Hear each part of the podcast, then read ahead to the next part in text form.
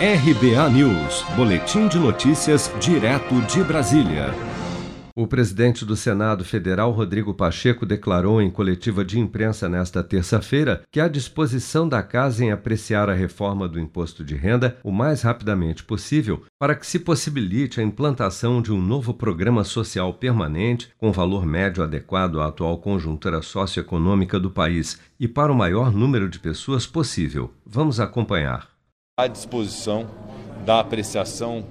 dos projetos de matéria tributária o mais rapidamente possível, obviamente respeitando as audiências públicas que acontecerão na Comissão de Assuntos Econômicos, o tempo necessário para reflexão e amadurecimento do projeto no Senado, mas nós temos o propósito dessa apreciação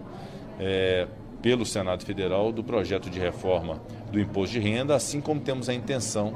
da apreciação da proposta de emenda à Constituição 110, relatada pelo senador Roberto Rocha, que versa sobre a unificação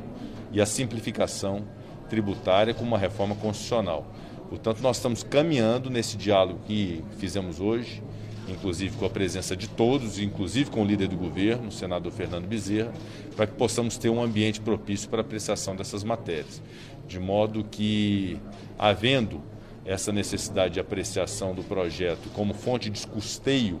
para um programa social, obviamente nós levaremos isso em consideração e faremos todas as reflexões possíveis, porque há uma premissa que nos norteia no Senado Federal, que nós precisamos tirar do papel um programa social robusto, que tenha atualização de valor e que atinja o número mais acentuado possível de pessoas no Brasil.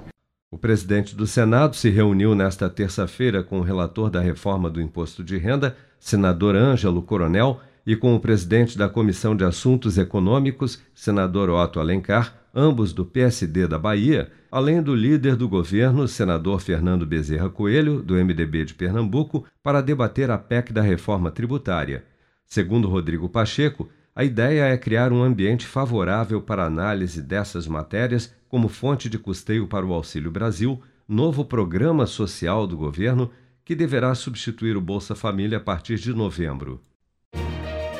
Com produção de Bárbara Couto, de Brasília, Flávio Carpes.